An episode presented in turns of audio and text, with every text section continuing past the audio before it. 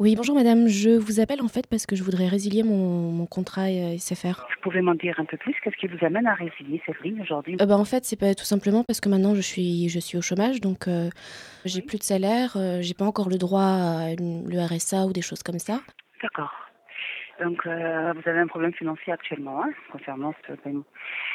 On va suspendre les prélèvements pendant la durée du- de la conservation de ligne. Vous ne payerez que 4,50 euros votre abonnement. Par contre, la ligne est suspendue. Hein. Le fait de prendre une conservation, de faire une conservation de ligne, hein, ça repousse votre engagement. Hein.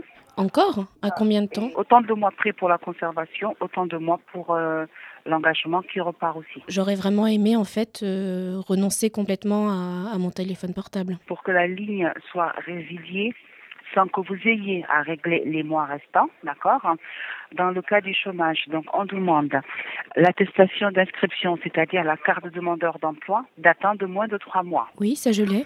Voilà, accompagnée soit de l'attestation acédique de l'employeur qui précise bien la nature du contrat qui était un CDI, datant de moins de trois mois. Précédemment, j'avais un CDD. Euh, le CDD, ça va pas marcher. Hein. La demande va être rejetée. Sans justificatif, vous aurez toujours à payer.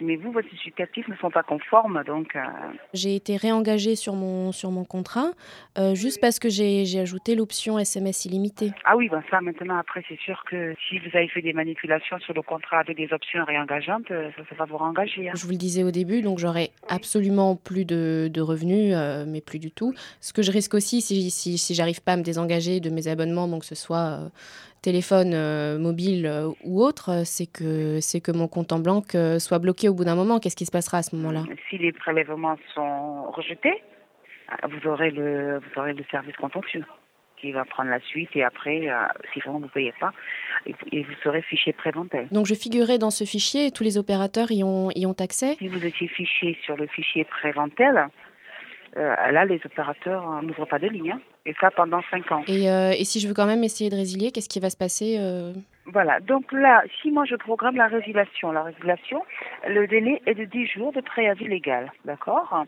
Et d'ici 10 jours, vous allez recevoir la facture euh, de compte, euh, le solde de tout compte.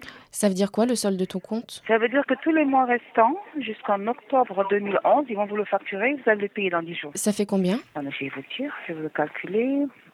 Donc là, pour le moment, le montant est de 375,47 euros hein, 375 euros à payer à la fin du mois si je veux résilier dans les 10 jours. Et là, je vous ai dit que le hors taxe, hein, j'ai pas dit le TTC. Hein. Ça fait combien en TTC En TTC, donc ça vous fait un total de 449,06 euros. D'accord. Bon, je note. Bien, bah, je vais réfléchir à tout ça. Merci beaucoup pour votre patience, madame.